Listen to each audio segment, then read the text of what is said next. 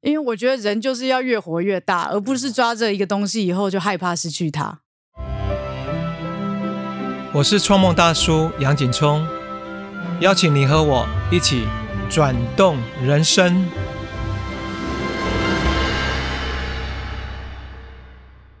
嗨，大家好！创梦大叔第一集，我邀请到的特别来宾是好朋友曾宝仪阿宝。啊，那时候我们聊了很多话题，尤其我是第一次开始主持，所以都会有些紧张。然后阿宝提点了我很多，所以我到处都会跟人家说阿宝是我创梦大叔的指导老师。那我记得那集的节目聊的，我们两个聊的最过瘾是聊关于美食。那因为我们两个都很喜欢吃，所以我在之后的一次，好像邀请了他跟导演林明谦阿海。我们到新店的一家叫尝鲜庵东密的一个日本精进料理，我们吃的很开心，然后也聊到很多关于身心灵身边朋友的一些啊，包括我们自己的故事。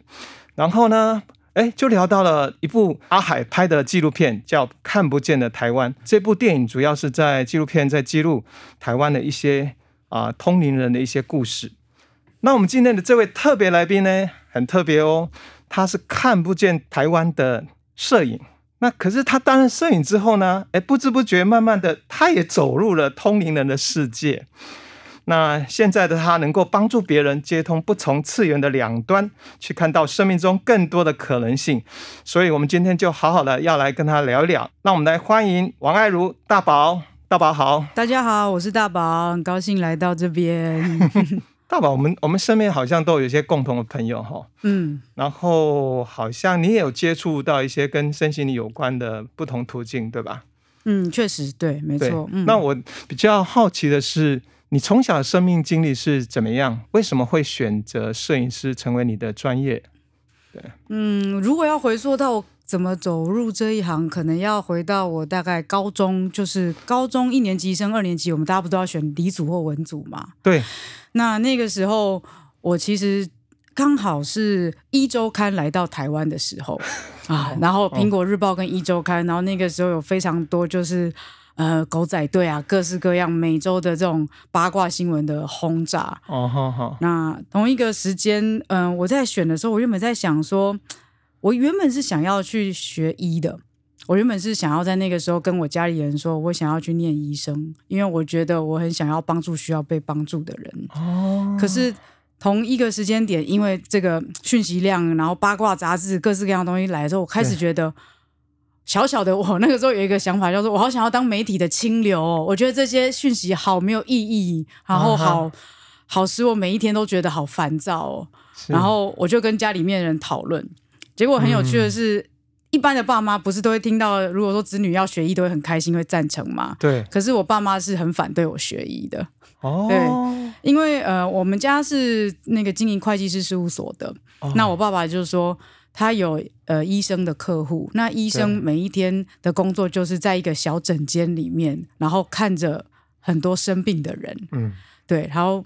就算有很多呃收入，但是收入拿来给老婆买名牌，给小孩出国玩和出国留学，所以他就觉得做医生的生活品质大多都不好，很辛苦这样，很辛苦。对，这个是他的认知这样子。是。然后我就说，那我可以念媒体嘛？因为我觉得我想要传递对大家真的有意义的讯息。是。我不想要每天只是被这些东西轰炸，很烦。哦。那我爸爸就说：“好啊，没关系，那你就去试试看。”哦，所以后来呢，我就决定就是要投入就是传播业这样子。我还记得我高中的时候还在家里有做过那种呃梦想版，就是写上去哦，我要念什么什么大学什么什么系，然后我的目标步骤是怎么样？可能先考到全班第几名，再考到全校第几名，然后呃，我的动机是我想要成为媒体界的清流那种狂妄 这样。哦，对，然后还跟我爸爸妈妈讨论说，如果真的考上了，我是不是可以有一个，可不可以？呃，买一台笔电给我啊之类的，对，就跟他们讨论。所以我觉得从那个时候开始，算是奠定了我决定要就是从事媒体这样子。没有想到走到今天，那大学后来读的也是相关。我后来对，就那时候后来我就考上了我的第一志愿，就是正大的广电系。哦，所以你是读广电专业。我后来是念广电的，对对对对对对对，嗯，好，对，算是呃有顺利的考上我当时的第一志愿，这样子，是，对，而且你你那个梦想设立，包括我觉得很清楚，哎，对，像我那时候梦想，我只写说啊，我以后要从事音乐工作，但是怎么样去实现，然后找什么样的话，我没有想到，就想啊，反正就递履历嘛，到各个音乐公司。后来当然不顺利啦，这不后来不小心，我还是找到了音乐的工作。哦，我那个时候梦想版是我们那个补习班老师教的啊，真的，他有一套方法，对他有一套方法，然后就说，对对对，例如说你可能要找到一个呃对开的图画纸，然后在上面要写上什么，然后最好你要去那个科系的话，你就去到那个学校里拍张照片，然后贴上去，然后步骤啊，各式各样动机都要写上去，然后把它放在家里面最容易阻挠你念书的地方，那我就放在电视前面了。是，对。那做媒体或者你读了广电系，事实上范围蛮广的。是，但成为一个摄影师，基本上就是用眼睛在看这个世界。为什么后来会选这个？我大学毕业之后，后来我刚开始从事的工作是呃广告制作业。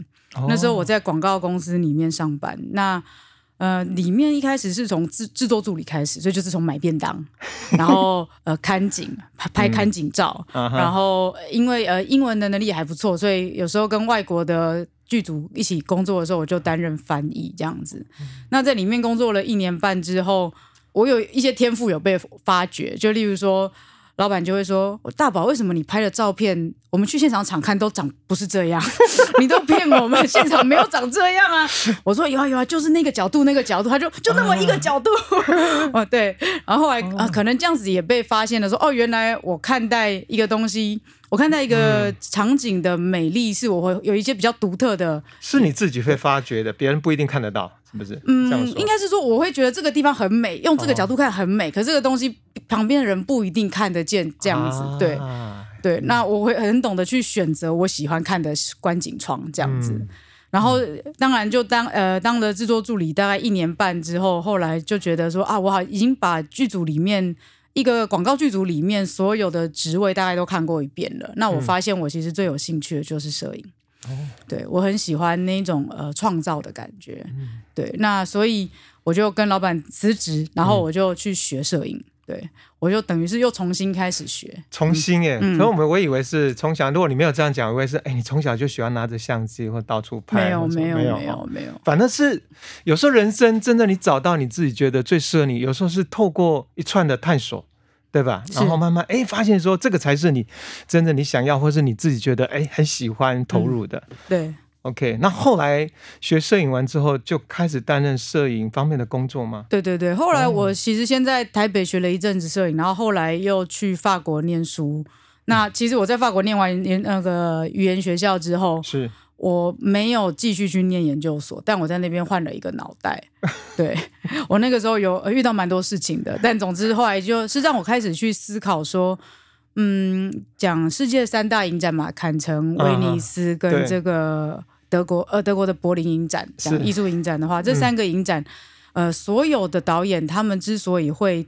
被提名或是得奖，都是因为他们去拍他们自己文化的故事，他们自己的生命故事。那我如果在法国念书的话，我不可能跟法国人比谁拍巴黎拍的深入嘛，因为一定是他们，因为那他们是他们的文化。对，所以我在那边那一年，后来就想了很多，就是我到底应该要继续留在那边，还是我应该要回头来探索我自己的文化？嗯，对，所以我后来也是嗯。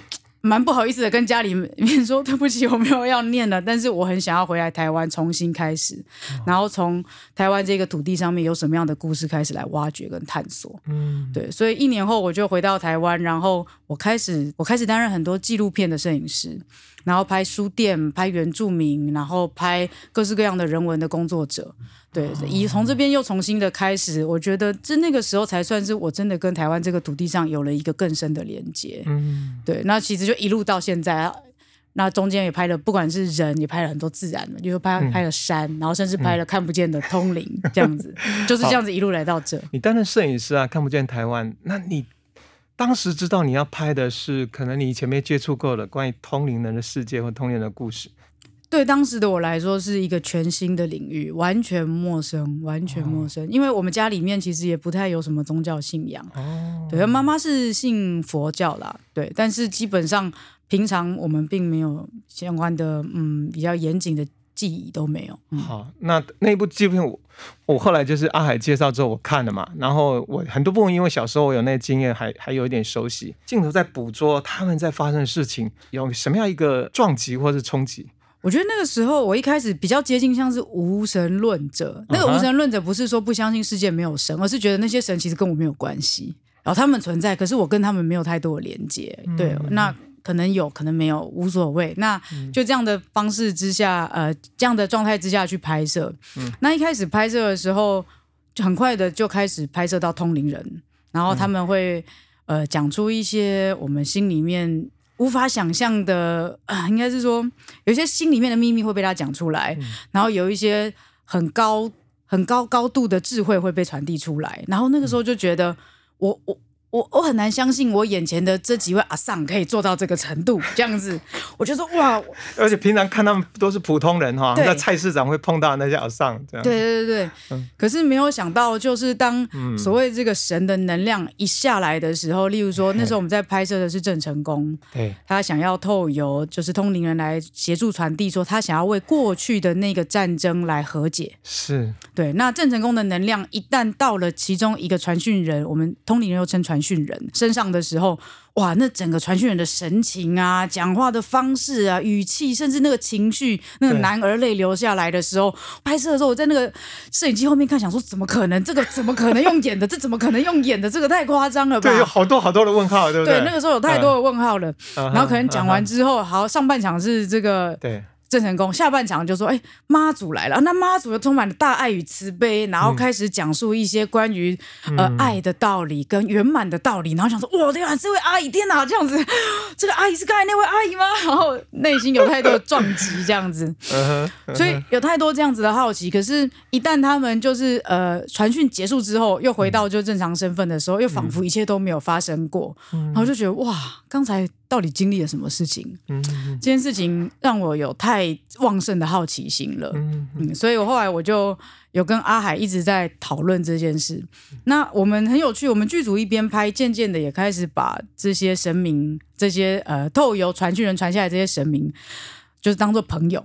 就例如说，诶，我们可能会问九皇子，呃，九皇子传说是玉皇大帝的第九个儿子，对，我们就问九皇子，就是说，诶，我们下一次要拍妈祖，我们想要怎么样拍，怎么样拍？九皇子，你的意见是什么？这样子啊，然后他也会参与我们剧组的讨论，像是我们的这个戏剧幕后的顾问这样子。是是，然后后来就会有很多类似这样子，哎，跟妈祖可能讨论说，那我们要怎么样才可以让这个剧圆满？要怎么收啊？那事情怎么做？很多，所以后来就开始觉得，哇，原来神明不是我想象的那么远，也不是那么不可亲近。是其实他可能在每一个人的神性里都存在，只是我们有没有办法使它连接上这样子。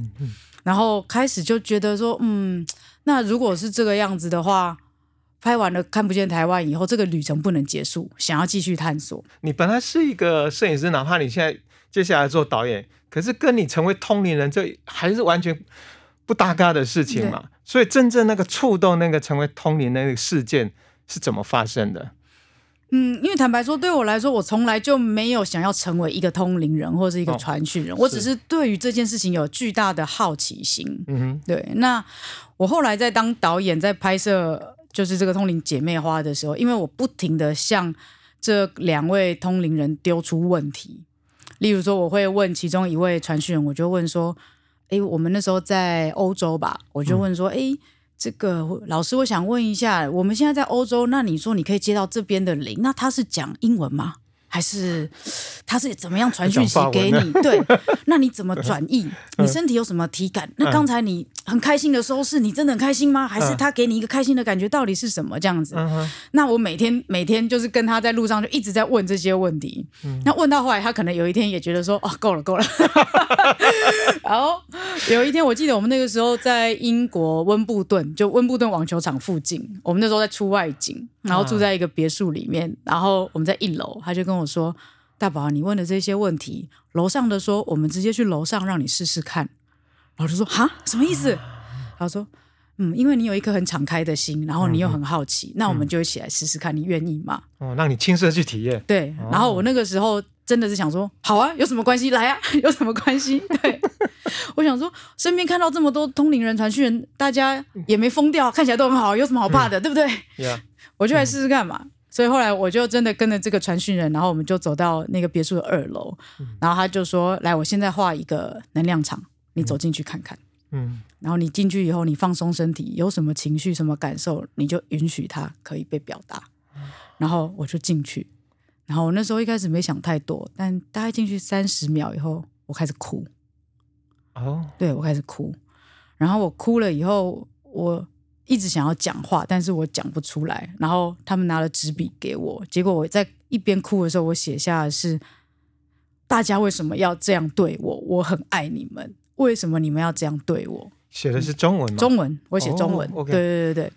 那我其实也不明白这到底是什么，对。但那个时候，那个传讯人老师他就说：“大宝，你现在连接到的其实是另外一个时空的你。那他在那个时空呢，他是像是嗯，像是被女巫一般的这样子对待，对。那如果是这样的话，就是你有一种就是你想要协助大家，和大家不无法理解你的那一种哀伤，而且大家会因此而伤害你。嗯。就在这样子的情境之下，大概来陆续来了三到四个不一样的能量意识体在我身上，对，然后每一个情绪都不一样，然后我才知道说，哦，原来这就是被附身了，哦，原来这个就是传讯，原来这个就是通灵，因为我的传讯的状况不是说完全失去意识的，是，对我要可以讲出国语的，所以我的理性体、我的脑袋是还在的，啊，对，那在那个状况之下，我的身体就很像是呃，把身体比喻成一台车子的话，就很像是我把我的头脑坐在副驾，那可是驾驶座主要谁来开这台车呢？是那个能量意识体。对对对，所以我有时候可以突然间把方向盘抓回来，就说等一下，刚刚要去哪里？为什么要哭啊？这样子，哎，突然就哎，等一下，等一下，哎，对 会这样子来来回回的，蛮有趣的。但是后来我也才知道说，哦，原来真的是蛮蛮累的。嗯嗯，但要能够达到这样的状态，真的是要让自己能够在一个很敞开，然后很放松的状况下，才有办法允许这件事情发生啊。是对对对嗯，大宝的通灵日记啊，那个影片真的很有趣，也很生啊，动。麻瓜通灵日记，，对呀、你你有发生那个手痛嘛？哈，然后不知道怎么办，后来是那个关玉老师，对关于羽，嘿，关羽老师还有另外一位，他们的建议说，哎，你就把它写下来嘛，哈，也是开启了很多的之后的通灵的更多的可能性。嗯，对对对，嗯。这个手痛的事件其实就是发生在阿海找我当导演之后，哦。在然后又再去欧洲之前，哦，之前就对对，发生了，之前就发生了。当我一哦接下要当这个通灵姐妹花导演之后，嗯。然后有一天我手非常的痛，嗯。手腕痛。我原本以为可能是运动的旧伤，因为我之前呃有在呃运动的时候手腕有受过伤，那我就去找冠玉老师。那冠玉老师恰好又是看不见的台湾的天宇翻译师，本身平常是有在做一些身体疗愈的工作这样子。是，那我之前就是被他帮我整复好的，所以我想说再次去找他。哎，你先说明一下什嗯么叫天宇翻译师，很多人可能不知道。哦，天宇翻译师，嗯呃，如果有的听众有看过，就是在庙里面有一些鸡童，他们在传递讯息的时候，他们并不是讲。白话不是讲国语，也不是讲台语，他们可能会用唱的，或者是说出一些这样叽里咕噜、叽里咕噜的，每一个人的声音都不一样，但是它只是一个音频，而那个音频它不是国语，也不是任何一个我们现知的语言的，它只能像是咕噜咕噜咕噜咕噜咕噜就类似这样子啊。是每一个人都不一样。那我们后来就会把这个，既然是传递天神的语言，那我们来自于天上的频率，所以后来就把它暂称为这个天语。那我们英文可能又会把它叫做 light language，可能又叫光语。嗯那有的人可能也会把它称之为灵语，就是灵魂的灵。那基本上它就是一个声音频率而已。是对对对，有点像是我们打开收音机的时候，有时候会有杂讯，不是不是不是不是不是不是不是，可能那个也是一种频率这样子。对。那天语翻译师就是把这个频率能够翻译成白话，让我们知道的。对对对对对天语翻译师他就是可以把这些呃听不懂的天语变成我们可以听得懂的话的这个这个人。对，那我也问过这个关玉老师说，这个天语翻译是怎么一回事？他是说，当这个传讯人说叽里呱啦叽里呱啦的时候，在你耳朵听到的可能是“你好，我想要喝一杯水”，类似这样子吗？他说不是这个样子，他说不是 A 对 B，不是说 you 就是你，类似这样子。他说其实他是。借由这一个像是水流一般的这样的声音这样下来的时候，会有很多的意念一直进入他的脑海里。有时候是会有会有声音的，然后有时候会有字的。对，所以像冠玉老师，他有时候可以翻出，好比说，呃，祖灵说出一个祖古地名，然后他就说，哎，卡帕卡帕，哎，我听到卡帕，这是什么？他可能就一个地名，他就写下来。对，那那个他老师在翻的时候，他就会说，啊，这个也只是谐音哦，因为我不晓得确切怎么写，但是我听到这个声音。可是我们就说，刚才。党基从来就没有讲这个声音啊！你这个声音从哪里来？对，但是这个真的只有他主观才能够去感受到的，我们就不晓得。好，那我们再拉回来那个。对，那我就去找这个天宇翻译师冠玉老师，因为他本身也是一个整复师。那我就去找他。可是很有趣的是，当我一走进他的那个工作室的时候，他就说。大宝啊，你那个不是手痛啊，你手里面有讯息。然后我就说啊，有讯息，因为他是天宇翻译师嘛，那他说有讯息，那那那就好吧，这样就姑且信信信看这样子。然后他们就说，哎，来拿纸跟笔来让大宝写。然后我就说写写什么？他说没关系，你把笔就放在纸上面，你就放轻松，你就看看能够写什么出来。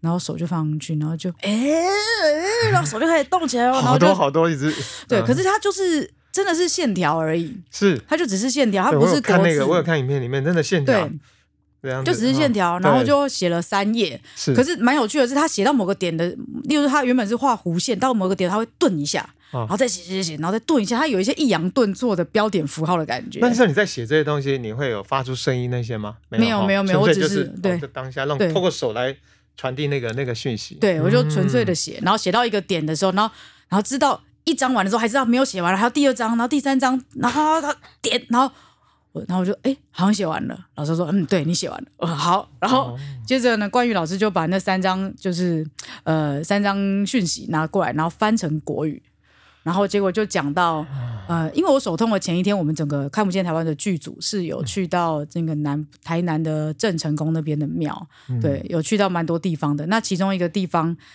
嗯，是永华宫。永华宫呢，里面供奉的就是广泽尊王。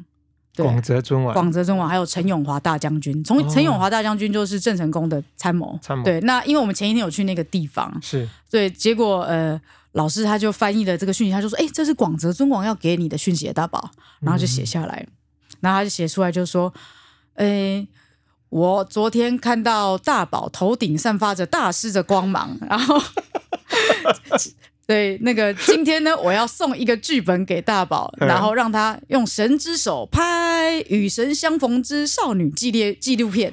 哦，然后我那时候看完想说，哈，就是充满了一堆问号，真的是一堆问号这样子。是，对，那我觉得就从那边开始，我很像就接下了某一个神明的指令吗，或什么的这样子这种感觉啦。啊呀，那那我就回到你在《通灵日记》，好像是第二还第三开始讲。有一趟很重要的旅行，就是跟曾宝仪、阿宝你们共同去了冰岛嘛？哈，能不能聊简单聊一下去冰岛发生的一些什么？为什么后来在冰岛之后，你似乎整个好像我们这样，整个好像通灵，整个世界都打开了，然后就勇往的迈向做一个，好像做一个通灵人这样子。嗯嗯嗯。其实那趟去冰岛，主要也是因为那个时候是要拍那个《通灵姐妹花》的关系，然后一起去出外景，那也顺便去冰岛走走这样子。嗯那去到冰岛的时候，呃，其中一位传讯人老师，他就是也会不停的就是训练我，能够在。野外当中静心，然后在野外的时候，在大自然里面去接收讯息。嗯，对，例如说我们可能走到某一个瀑布的时候，他就会说：“哦，这个瀑布对应到我们身体的哪一个脉轮，然后可以疗愈身体的什么地方，让我们在这边一起静个心，然后感受瀑布给我们的能量。”我们其实，在冰岛做了非常多类似这样子的静心。呃，那个传讯员老师也有试着训练说，让我可不可以在那边接到自己的指导灵的讯息。对，那在那边其实都还算是顺利的，每一天基本上都还是可以传递一些呃简单的词这样子。但是很有趣的是，当我在可以传讯的时候，我的右手就是我之前手痛的那个地方，我会不停的不停的甩动，仿佛它好像是一个闸门，就很多的讯息好像需要透过它流动。哦，所以我都会这样这样这样一直甩我的右手，然后才能够呃把讯息讲出来。哦，对，那在那边那两周都还算可以传递，然后也跟非常多。天地、大自然，甚至那边的可以说是精灵嘛，或者是各式各样的这个土地的能量，都有很多连接。之后回到台湾反而就什么都接不到。所以回过来说，在冰岛是因为那一块土地，因为好多人也跟我聊起去冰岛的旅行是多么的 amazing 哈，他们不可思议，来接受那个讯息是很通畅的、清晰的。在冰岛接收灵性存有的讯息会很通畅，因为你可以想象，在那么大的土地上面住的人那么少，所以他们的意念那么的少。哦，同一个在土地上的，比如台湾两千多万在这个土地啊，他们比我们大好几倍，可是他们只有好像台台新北市三重区三十万人口，几十万人口而已啊，对对，哇，对啊，所以在那个地方土地很大，意念很少，对，所以你要如果你把自己畅通的话，你要去接收讯息是很容易的，嗯嗯，那个讯息不一定是话语，也不一定是意念，可是很多时候那个讯息可能是。例如说，跟天地之间，大自然就可以这样子疗愈你的身体。嗯，你可以让那个大自然的能量可以流过你，嗯，然后你就被洗涤了。对，而这个东西在台湾会相对比较困难，主要是因为我们这边意念很多，有形的跟无形的都非常的丰富。对，好，我们聊到这里哈，呃，先休息一下，听一首音乐，待会再跟大宝聊他的通灵的惊奇之旅。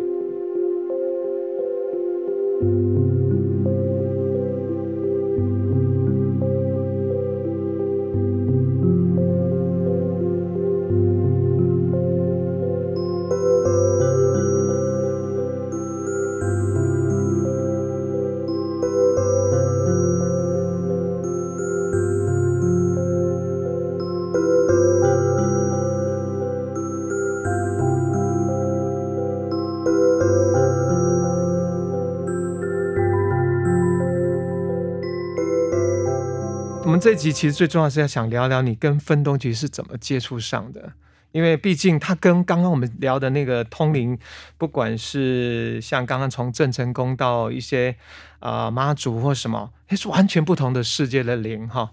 那这个部分你要不要来聊一下？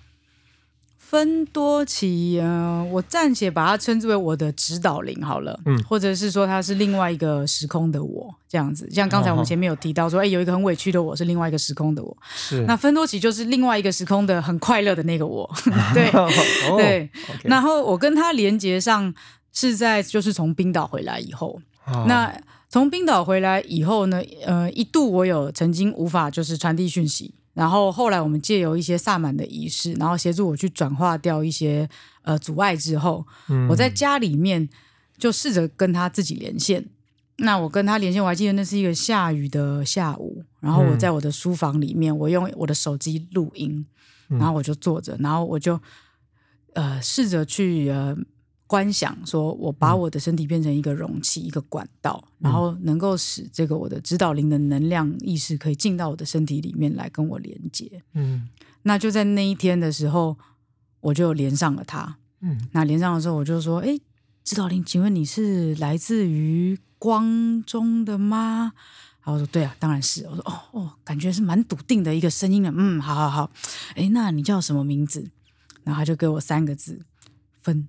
多奇，然后就说啊，我那时候其实充满了问号，想说这是什么奇怪的三个字？等一下，等一下，在这样你说的那个是你是脑袋听到声音，还是你真的连嘴巴也都说出这个声音？他在跟你呃，如果从外人看的话，就很像是一人分饰两角。哦，对对对对对，我把身体就是一半让给他，一半还在自己，对对对，所以等于是自己跟另外一半的自己对话。对对对对对对对，没错，是这个样子。我们也可以这样讲，不同的宇宙的你在那个场那那个时空在都在我身体上面，对对，差不多是这个概念。好有趣。对，然后我就问他一些我当时很想要呃很，我就问他一些我当时很好奇的问题。对，那我那时候第一天，嗨，大宝。我跟他聊的是关于呃饮食，关于吃素的课题。对对对，然后那个时候他给了我一个我从来没有想过的答案，所以我就觉得哦，好哦，这看来确实不是从我脑袋出发想出来的一个幻想物而已哦。哎呦。他的观点确实是蛮特别的，哎呦，就是 我觉得我一直在观察他啦，对我也不是说马上就毫无验证的去相信，对，我想说我还是要多了解一下这个人吧，毕竟第一次，对不对？陌生人，嗯，这种感觉，对啊，所以就在那个之后开始，呃，我后来就变得蛮常练习跟他聊天，嗯。嗯，那我跟他聊天的方式都是像我刚才所说，就是。一个人，然后像分饰两角的方式自问自答，自问自答，自问自答，然后把很多的问题丢出来，可是我很快就可以得到答案。然后我就把它收录成就是文字化，然后变成呃很多呃网志，或者是在我的粉砖上面去分享。嗯，对，那有时候可能是聊时事啊，然后有时候可能聊最近的烦恼啊，这样子。可是分多期的部分是可以直接你分是等于是两个不同的你，然后当分多讲的时候，这边的大宝就能够直接用中文把讯息传递出来。是哦，那这个算不算也是一个？哎，算是说是进化吗？还是一个更便利的途径？就不需要经过天宇再一次翻译。嗯，确实是一个更便利的途径。对，嗯，嗯，因为等于是把这个翻译跟接讯二合一了嘛。哎，对，对，因为原本 好像我们那个啊洗法跟什么那个二合一这种。对对对，因为以前如果是公庙的话，可能机身他是负责传讯，可是还要有一个所谓的像豆桃在负责那个嘿解讯，对不对？没错没错对，。那现在就是二合一了，这样子，哦嗯，所以我，但是二合一我也觉得有带来一些，嗯，可能应该是说有一些对自己的期许，因为哦。如果二合一的话，我要能够转译的势必是我脑袋资料库里有的东西，嗯，然后我有一阵子就会想，那我是不是要多念一点书？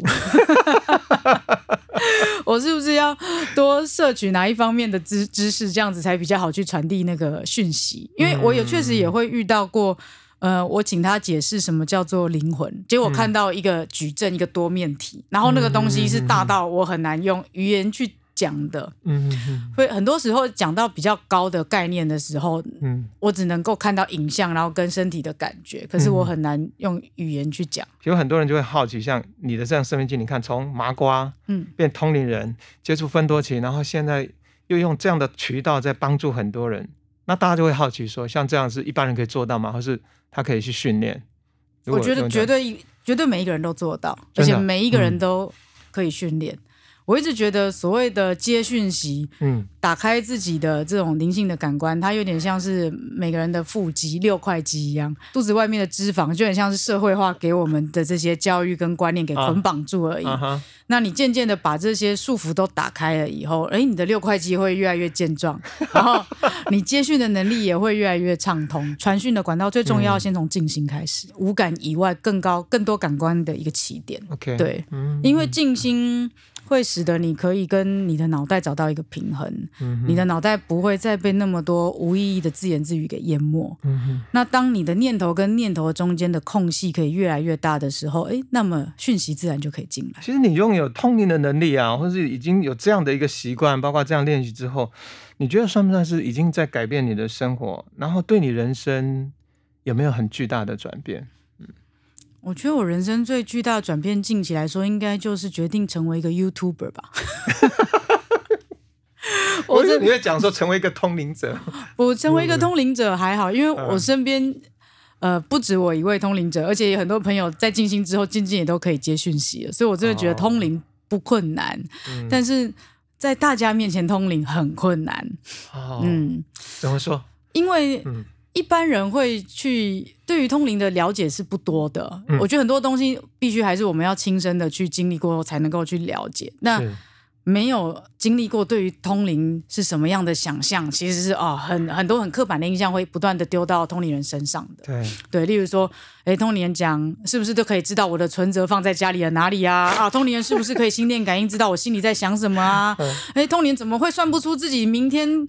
呃，会不会中乐透呢？这种事情不是应该他自己就要知道吗？什么的还有通灵人也会生病哦。哎呦，通灵人也会有贪嗔痴啊！啊，通灵人怎么样？就就是好像把他升 对对什么都对对对升格化这样哈。嗯嗯所以一旦成为一个公开的通灵人的时候，嗯也就表示要去接受大众对于通灵人去贴的所有的标签。啊，对嗯，所以现在等于是呃开始去面对这件事情啦。嗯对，那我觉得很有趣的是，嗯，因为我本身是一个女同志，然后以前也曾经经历过出柜，嗯。那那个时候对我来说是一个性向的出柜，那现在就很像是一种灵性的出柜。是，嗯，所以说你一共出柜两次，对我看你在拍那个麻瓜通灵日在讲这部分，我那时候一看就边在笑说，哦，别人可能一次都没有，你一次你一生就出柜了两那次，同志出柜的时候，一般大众对于同志是什么也有很多标签嘛。没错对，，没错，对那那同龄人的表现也不少，所以我好像第二次以后又比较驾轻就熟，哎、也不是这么说，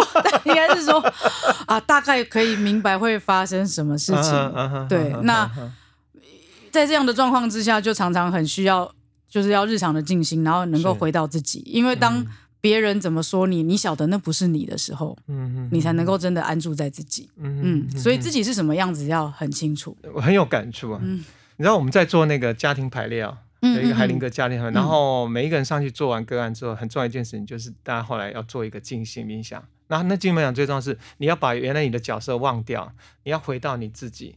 你不是你不代表那个角色啊，你也不是你在看的人，然后你投投入在别人的角色里面。事实上你在说的是这样的一个过程。嗯，那所以静心是很重要，帮助我们回来再次连接到我们自己。是。大宝，在你开始接触个案之后，觉得印象最深刻的，嗯，我有遇见过一个是流产的，嗯，嗯而且她是在医院里面都已经准备要生产的时候，嗯然后才才发现说原来已经死胎了，嗯嗯，所以那个妈妈她非常的难过，很嗯伤心。然后那个时候我刚开始还没有在做呃一对一的个案，我只是他就问我说，因为他有看到我在脸书上面有在分享我跟芬多奇的对谈，嗯所以他就问我说：“那这样的问题能不能够请教芬多奇他的看法是什么，以及为什么他会发生这种事情？”我那个时候想说：“好，那不如我就用录音的，嗯，嗯我在家里面先录音录录下来一段话，然后再给他。”结果芬多奇就讲出了就是这个妈妈跟她肚子里面宝宝的故事，有点像前世故事。嗯哦有点像是如果你去做量子催眠，或是就是去追溯一些不同时空的你们发生了什么，对这样子。对，那当然就讲到说，哎，这个妈妈她的人生当中有经历过很多次的转化，嗯然后就是这种彻底的先毁灭了以后的转化，然后再重生。嗯不管是在她的人际关系，在她的工作上面，还有她的嗯生活上面，很多都是这个宝宝，就是对她来说也是在教导她这样的一个课题。总之，呃，这个东西讲完了之后，这个妈妈她听到那个讯息以后，他突然间感觉到说，愿他这个篇章他愿意翻过去。芬多奇也鼓励他蛮多的。嗯，结果很很棒的是，一年后他又重新当上了妈妈。哎，嗯，哦，还有一个也是跟不跟不孕相关的，哎，怎么今天都讲不孕的啊？讲讲这个妇科的部分。呃，另外呢，还有一对是呃一对夫妻，然后来找我做那个芬多奇的相谈这样子。那那个时候我刚开始在练习，那也其实也是朋友。嗯那那个先生是我朋友，他是一个导演，然后他就问说，哎，他跟他。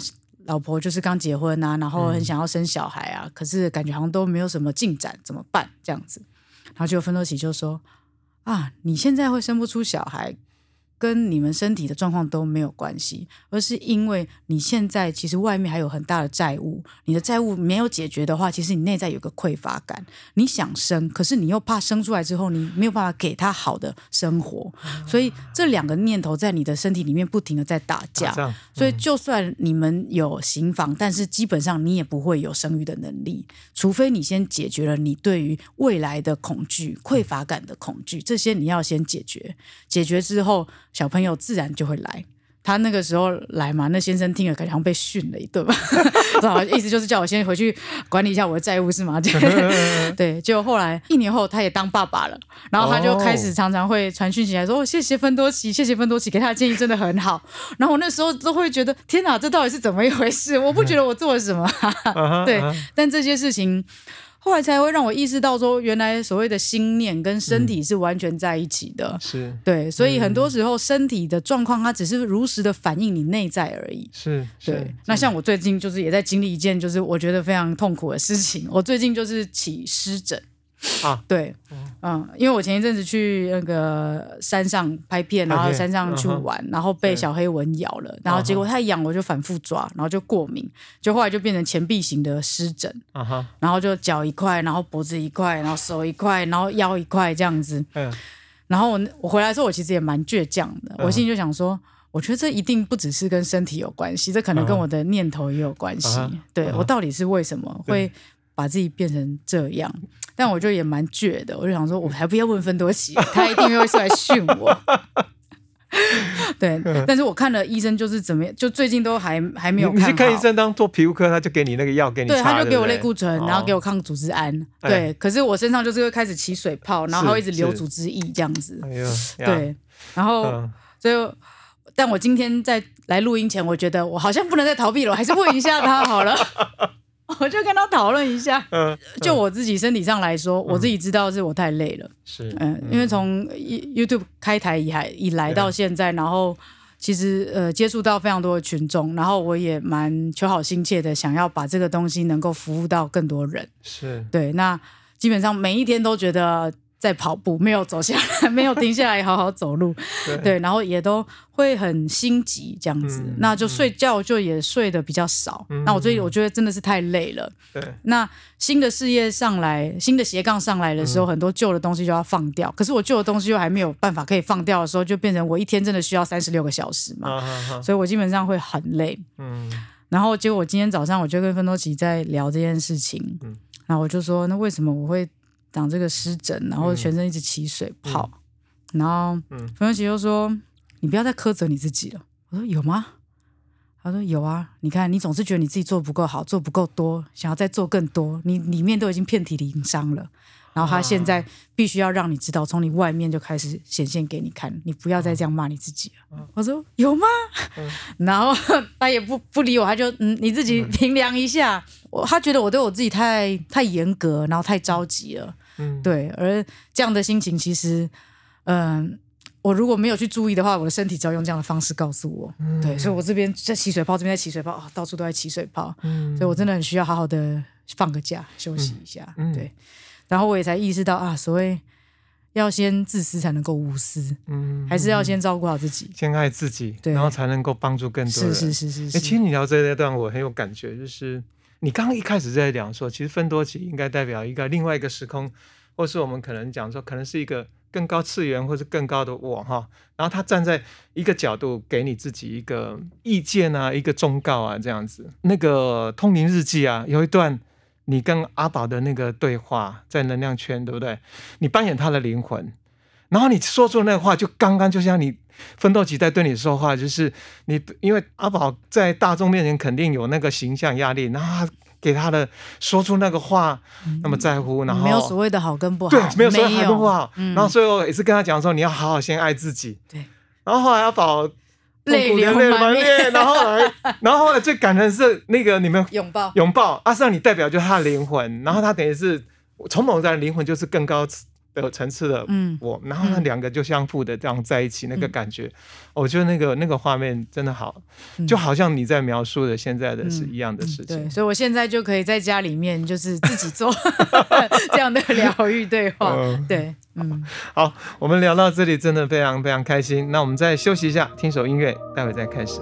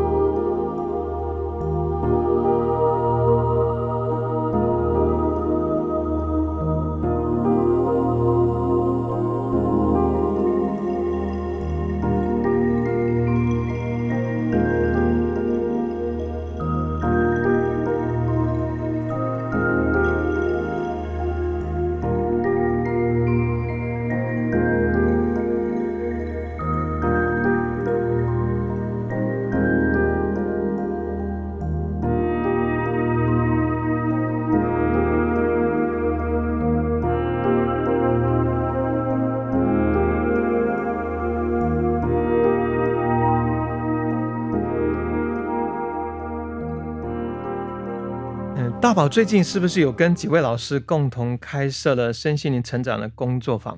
可以跟我们大家来说明一下，这是一门什么样的课程？嗯嗯，我觉得我之所以能够走到今天，其实有一个很大的原因，是因为我有日常的在静心。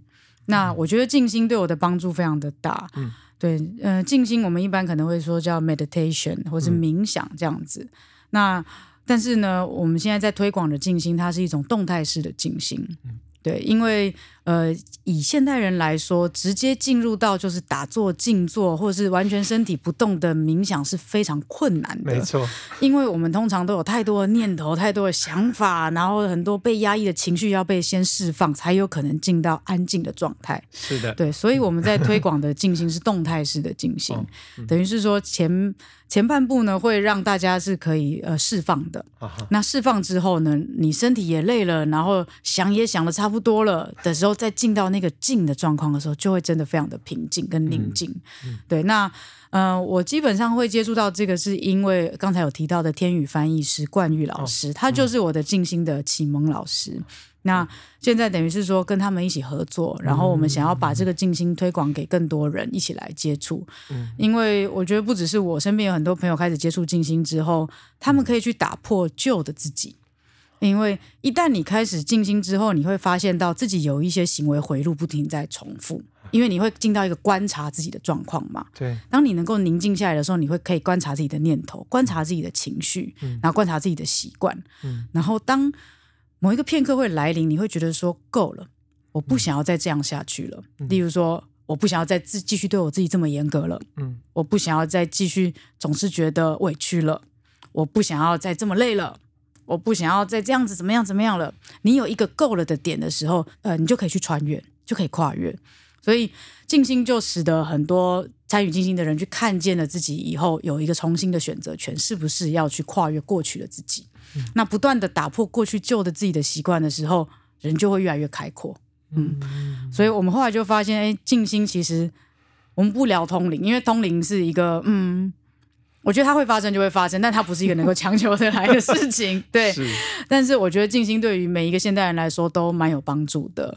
然后我们也看到很多学员在静心之后，呃，就是超越了自己，然后很多自我的看见跟自我的成长。嗯，对，所以现在我们就是一起合作，然后再推广这样子的动态式的静心。那未来会有更多常态的班级。那现在是有在台北、台南跟高雄已经有常态的静心的教室。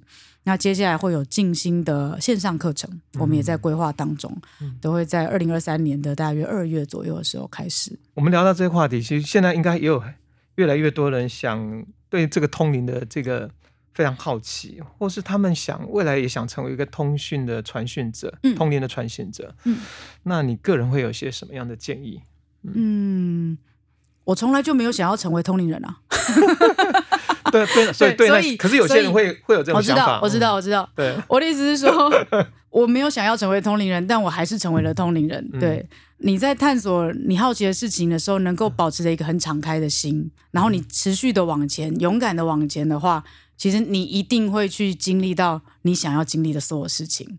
所以不用急，然后也不用觉得非怎么样不可，也不需要那么执着。嗯，也许你这辈子他你就不是来体验通灵的，也许这辈子你可能就是来体验我想通，但是通不了，哎，或者是像我一样，我没有想通，哎，但是我就通了，抱着你的热情去生活，然后是什么就会是什么，一切都会有很好的安排。好像你在提醒大家是不要在通灵，不要设定说我要当一个通灵人，而是自己的心能够打开，不是通灵人，但可能透过通灵的这个。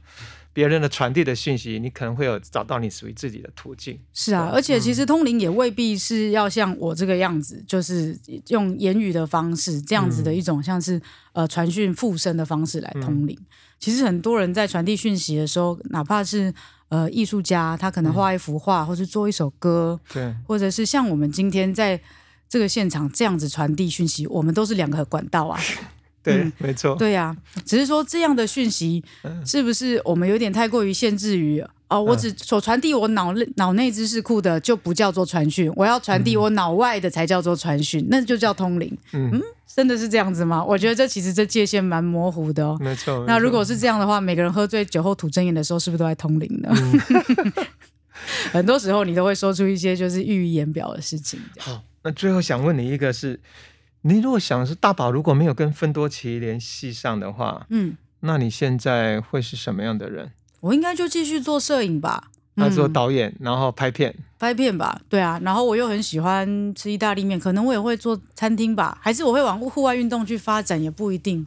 嗯嗯，我对医疗也很有兴趣，就我觉得充满了可能性啊。是是，对啊，我也不觉得 YT 或者是芬多奇是我的全部。有一天如果要转型的就转啦，没关系啊。那会不会有第三次出柜？嗯，有可能。因为我觉得人就是要越活越大，而不是抓着一个东西以后就害怕失去它。是，所以聊到这里，其实特别的就是感觉上你就是一个非常能够敞开、保持通畅，有些东西就会自然来找你，然后你也不排斥、不拒绝，然后不知不觉就。